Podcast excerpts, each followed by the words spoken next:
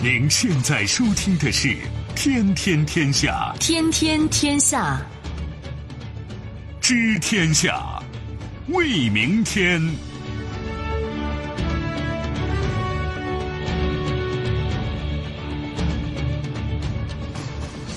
听众朋友们，大家好，欢迎您收听今天的《天天天下》，我是主持人梦露，有请本节目评论员重阳。你好，重阳。各位好。接下来我们还是要对刚刚过去二十四小时国内外发生的新闻事件做出关注和点评。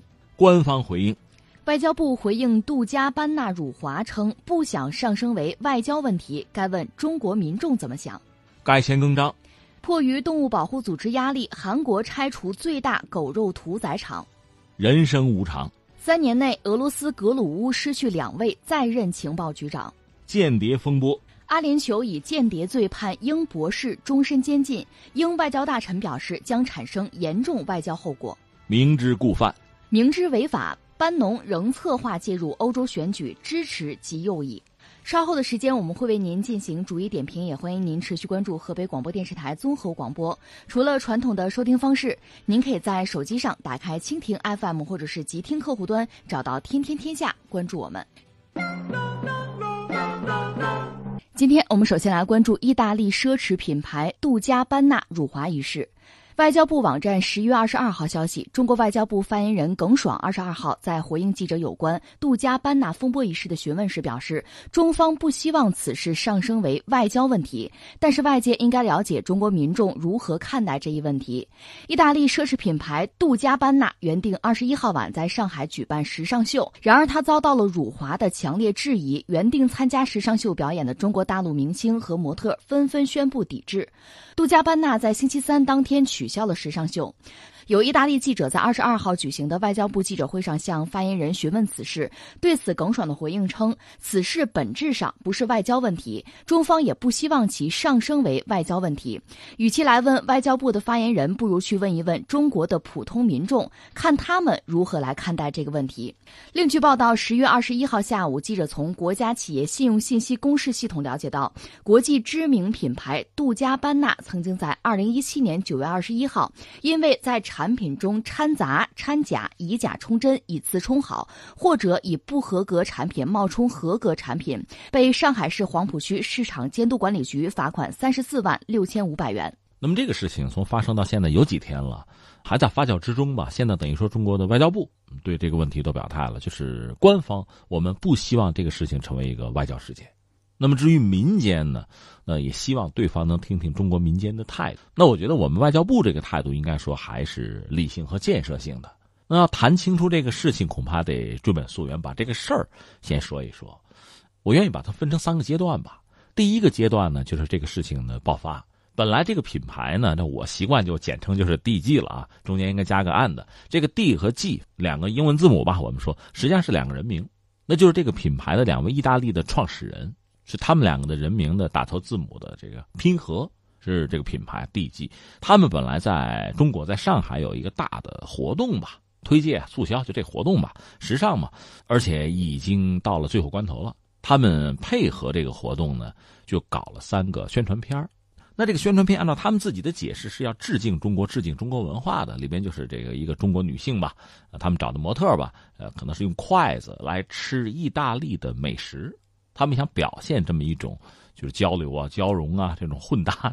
那这个片子发布之后呢，就有网友评论，这个很正常，因为你发布片子就是为让别人看的，肯定有些人叫好，有些人不吭声，有些人感到不舒服就表达。表达是什么呢？大概是三点：一点是画面混乱、元素混杂；第二就是对中国元素啊、对中国形象的理解太古板。或者说太陈旧了，还是停留在以前西方人对中国的这种理解和印象中。比如中国美女是那种细眉子细眼的呀，另外就是对中国的这个传统文化的印象，就是什么灯笼之类的东西。一个是这个能不能真正的表现中国？这是不是过于陈腐了？你们对中国的印象是不是太刻板了？这些还相对是温和的。还有人指出来说，有男生在配音啊，这女人等于说用筷子在吃。他们的美食，意大利的美食，说这里面可能还有一定的性暗示，这是对这个片子表达了某种不满，而且呢，那就是要把这个不满在相关的，就是不管是他们这个官网上啊，还是这个设计师的这个社交的平台上，就要表达。那从这个品牌官方呢，就把这个视频撤了。但是作为那个 D 和 G 里边的那个 G，就是设计师，他在自己的社交账号上表达了不同的态度，而且和网友可能就是，我们就称为互怼吧，就辩论起来了。关键在这个辩论的过程中呢，他就对整个中国、整个中国人进行了攻击。这事情就进行到这儿，我觉得就是第二阶段。第一阶段就是那几个片子，然后有些人看了不高兴、不喜欢，提了批评。第二阶段呢，就是这位设计师回应，这个回应应该说是非常不当的。那么至于第三呢，就是现在这个 D 和 G 这两位呢，作为创始人吧，呃，又一起向中国人道歉，而且最后用这个很不流利的汉语，听着很古怪的腔调说了对不起。那么这个道歉。比如在我们国内也好，在全球范围内，很多关注这个事的人怎么看？呃，甚至会不会理解和接受？这个我们还继续观察吧。这是我们说这个事儿说清楚了啊。那下面先说说我的看法，我的看法也分层次说吧。第一个就事论事儿，呃，我把这个事儿本身要问出这么几个问题来：一就是这个品牌是不是有意的惹恼中国人，攻击和侮辱中国人，这是一个问题。第二个问题是，到底什么让我们的网友感到不愉快？感到愤怒，那最后第三呢？我们也看一看各方的这个态度吧。那我们一样一样说。第一个，我先表明一下我的这个立场。类似问题，我的态度是一贯的，就是我要帮理不帮亲，就是谁占理我们帮谁。因为不是这个态度的话，那谁和我们亲，我们帮谁的话，那就不要谈理了，对吧？那这个事儿本身，你说对方是不是有意专门就要侮辱中国人？我个人还不这么看，因为很简单，他们来中国是赚钱的。他们不可能有意的专门就是讨中国人的不高兴，这没有必要哈，和他们做这个事情的初衷是违背的。我还查了一下相关的历史，这家企业也好，其他一些企业也好，就是时尚品牌也好，嗯，其实闹笑话闹的很多。就说这家企业，我还看过他们一个员工写的一篇文章，讲之前闹的笑话。他们在中国有很多活动，你比如说赶上这个中秋、月饼节。说这位中国员工是拼死上书给总部，因为这事最终是人家总部来决定搞不搞的。说不要把卖月饼布置成灵堂，这中国人受不了，这不是我们的习惯。你不要用你的理解去，去去猜测或者揣度中国人。另外呢，还有马年吉祥，他们居然在这个自己的这个门店外面弄了个纸马，这个也被有中国文化底蕴、有了解的人觉得这不扯吗？这不胡闹吗？拆了吧。那回到这个事件本身呢，他那三个视频小片呢，你说里面有性暗示，怎么理解呢？我觉得就意大利人来讲，这种做法好像也不让人意外。你看看他们那个贝鲁斯科尼，那老头多大年纪了，是吧？按我们中国的标准，这像样吗？这个就那么搞。所以在这个层面，我的判断是，他未必是要主动挑衅，他只是要赚这个钱，呃，讨这个彩头，只不过把事儿，呃，搞砸了，戏没演好。可问题在于，接下来哈，我认为大多数国人啊，网友也没有因为这三个小片就对他怎么样。就是你拍的不好，我可以不喜欢吗？我可以批评吗？就一部电影、一个影星，或者说任何一个品牌、一个产品，我不喜欢可以吗？我批评一下可以吗？你就虚心接受就是了。或者说，作为一个艺术家，我情绪不好，我不喜欢别人批评我的产品和创意，我跟对方辩论几句、对骂几句，这个我觉得都可以在我的理解和接受范围内。问题在于你别出格，不要出圈问题就出在刚才我们讲的第二阶段，那个 D G 里边那个 G，就是作为设计师，作为这个品牌的主创人员之一，他这就一竿子要打一船人，就对中国对中国人整体就加以了斥责和侮辱。这话说的就不对了，非但不对呢，反而是火上浇油。所以我理解，我们就国内的一些网友、公众对这个品牌、对这个人的不满，并不是源于那三个小片，而源于这个人的态度。这个态度呢，也暴露了他惯常，或者说某些西方人惯常的什么呀？就是一种莫名其妙的优越感，一种莫名其妙的傲慢与偏见。类似的事情还不止他一个。你比如迪奥，迪奥的首席设计师哈，他曾经在二零一一年一档子事儿，就在二月二十四号。那个人叫约翰·加里亚诺，他在巴黎市中心一个酒吧和一对犹太情侣发生了冲突，他就种族歧视，对人家就破口大骂，后来被警方拘留。而且呢，这个人曾经有一次在这个酒吧里喝高了，他喝高了之后醉醺醺的跟别人喊什么？他说：“我爱希特勒。”随后这位就被迪奥开除了，这人我们不能用了，而且被罚款罚了八千四百二十亿美元。这是迪奥的那个设计师。所以你会觉得，你错了，或者说，本来你和消费者和网友之间对某个事情的看法不一致，这个我认为很正常。那下面既然你尊重或者你感兴趣，你希望在中国市场上赚钱，你不妨听听中国消费者、中国网友的建议啊、态度，包括意见啊，包括批评，这好像是一个皆大欢喜的一个状况。但是不，我就坚持我这套东西，而且我不惜和对方对骂，而且不惜让这个事情变得不可收拾。我是觉得呀，知错就改，善莫大焉。就算这个事儿，我们说在第二阶段，他对整个中国、对整个中国人出言不逊了，你依然可以道歉，你依然可以刹车。你看前两天那个俞敏洪攻击女性是吧？跑妇联道歉去了，那至少是一个态度。那你没有这样做，你一孤行，我们就要把这个问题就问下去。那么为什么你哪儿来的这种优越感，这种莫名其妙的自我中心？如果我们挖这个的话，我倒觉得可以挖出一点东西来，那就是长期以来西方人，包括意大利人，他们身上的文化上的某种优越感。所以，种族歧视从某种意义上讲，和这个难道没有关系吗？我认为也是有的。就说到歧视了，我就想起我们再挖一步吧。呃，一九六八年，美国那个马丁路德金金律师被暗杀了，就是你我有一个梦，就那位哈，他是黑人，嗯，当时在整个美国引起震动。有一个美国老师，这个老师叫艾略特，就小学老师，他做了一个实验。这不再重复一下，就马丁路德金被杀之后，他的好多学生也问他，种族歧视啥意思啊？他做了一个实验，就特别耐人寻味。他就看那个班里的孩子呀，就分一下，有的是蓝眼珠的，眼睛是蓝的；有的是褐色的。他今天他就宣布说，这个蓝眼珠的好，孩子聪明；那个褐色的那个不行。而且呢，褐色的孩子要系一个褐色的领巾，就是区别你和别人不一样。就这一天，你想结果是什么？马上这些孩子就就被大家就就排斥了。那蓝眼睛的马上就有优越感了，走路就昂着头了啊，也自信，成绩也好了。那帮褐色眼珠的孩子马上就灰溜溜的了，灰头土脸了。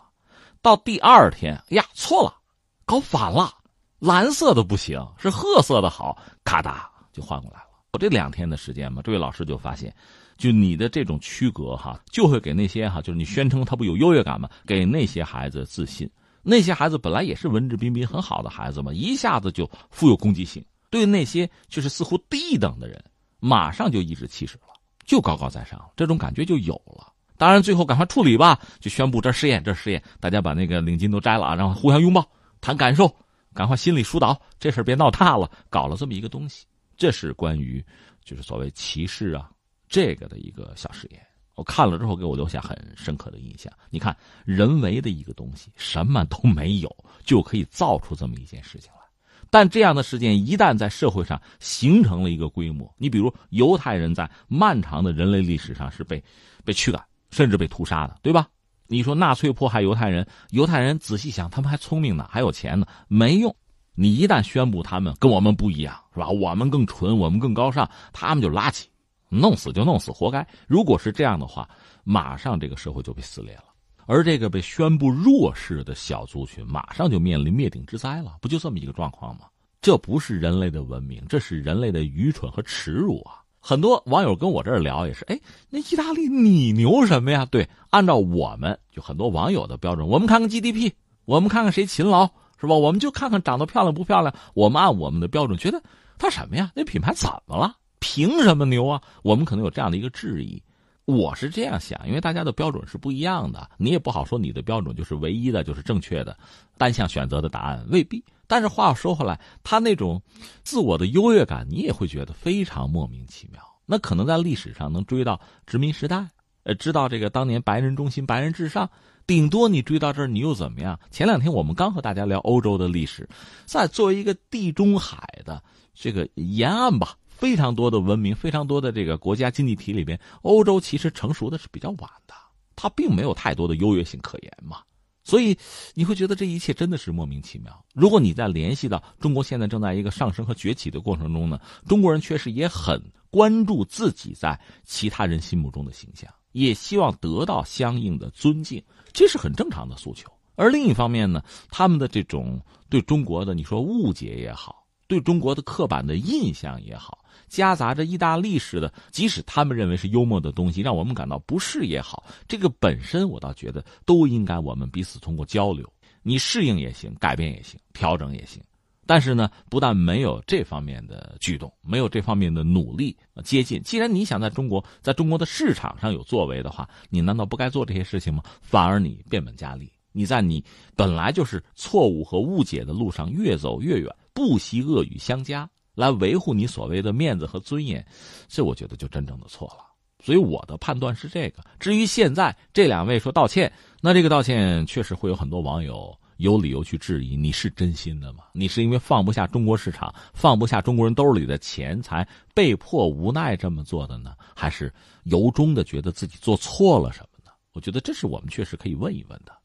那把这个事情放在这儿，我觉得还有几个事情应该简单的聊两句哈。一个是我也查了，就这家企业在中国确实，虽然我们说它有假冒伪劣、偷税漏税有这套事儿哈，但是在中国的某一个相对富裕的阶层吧，还是有影响力的。还是卖的不错的，还是有人吃他这套，认他的产品，这是事实。在中国啊，有那他呢，就是包括你看一些店员，在上海就是这样，有些中国人去他那儿消费，有钱，就所谓人傻钱多，甚至叫这个品牌的名字发音都不准确，这些东西确实也成为他们的店员讥笑消费者的原因，一直是有的。甚至我查过，在他们内部的这个网站上，大概可能每个月都会有类似的笑话流行。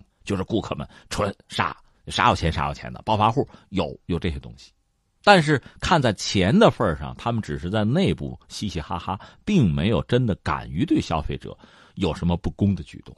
这个本身我就觉得已经很说明问题了。所以在这个背景之下，这位品牌的创始人说出一些对中国冒犯不公的话，你会觉得很意外吗？你不会觉得，这惯的嘛。所以我想说的是什么呢？那中国人有钱了。有钱呢，消费买好的，买名牌，买奢侈品，这是大家消费的自由，这个我们确实管不着。但是我就觉得，在任何时候，你不能忘了自尊，你要被别人尊重。你有了钱，你买奢侈品，从某种意义上讲，不就是让自己更完美，就更多的获得别人的关注和尊重？你要的不就是这个吗？如果你花了钱没有得到这些东西的话，那不才真蠢吗？另外呢，对像那个意大利这个品牌也好，你会知道，随着中国越来越改革开放，我们接触这样的品牌可能越来越多。也许背不住，明天我有了大钱我也买奢侈品，是吧？这本来是一件好事儿。但是呢，这些西方的一些品牌，他们那种无理由的傲慢与偏见，可能也到了终结的时候了。如果没有人教他，那就让我们中国人来教他吧。我觉得我们有责任和义务帮他们认清自己，也认清这个世界。相形之下，我倒想起。有点风马牛不相及的一本杂志，是美国的那个《时代周刊》，就是有封面人物，每期都是一个人那个。他到年底不还有评选吗？他的创始者叫做卢斯，他搞这本杂志当时怎么想呢？就说当时就是美国有大量的中产嘛，现在中国的中产据说也有三亿之多，有钱了想消费了，但是可能在品味上或者在修养上还不那么理想，他们需要进步，需要学习，所以这本杂志啊。就是《时代周刊》这本杂志啊，他打算就是卖给这些人，提升他们的品质。那在卢斯的这本杂志之前呢，美国可能阅读吧，当时哈，主要是要么就特别高，《纽约时报》就是高冷啊，一般人也看不了；要么就是这个八卦小报，就层次又太低了。他搞的是这个东西，通过这个东西呢，他确实提升了美国中产的，就是品味和品质。他说就是周刊嘛，每周要给。周末的时候，这一家子凑在一块吃饭的时候，提供一点高雅的话题，他做到了。那么，对于我们中国人来讲呢，呃，如果说我们就是有中产、有相对比较富裕的这个阶层啊，有消费的能力和冲动，那我们确实要很好的提升我们的品质，让我们用我们的视角、用我们的标准去挑选这个世界上诸多的，就是非常丰富的五颜六色、五花八门的品牌。而不是被人家牵着鼻子走，我觉得这是很重要的。我们要成长，同时呢，我们要教他们也成长。我们注意到最新的状况，就是在十月二十三号十三点十八分，杜嘉班纳的官方微博发布了致歉的声明，同时呢，还伴有这个视频，很多网友就看了。其中有两句话值得我们来关注一下。其中一名设计师说，在文化理解上有偏差。就有网友说，他把一切这个根本原因和错误归结于对文化理解的差异上。另外，设计师还说了一句话：“我为你们只能从中看到歧视而感到遗憾。”你看，好在我有言在先，我把这个事件已经分成三个阶段了。我认为他的话，他们俩的话，如果在我说的第一阶段的话，也许啊还有道理。就是他那三个小片子视频拍出来，我们有些网友不认同，这个可能双方存在着误读。但即使如此，我还要说，中国人讲入乡随俗，你想在中国卖东西，你当然要考虑中国的市场。我曾经跟大家举过一个例子，比如波斯瓦纳那个地方，点头说的是 no，是不；摇头说的是 yes，是可以。你要是在人家那儿，你按人家的规矩办；他们要到中国来，那是按照中国的规矩办。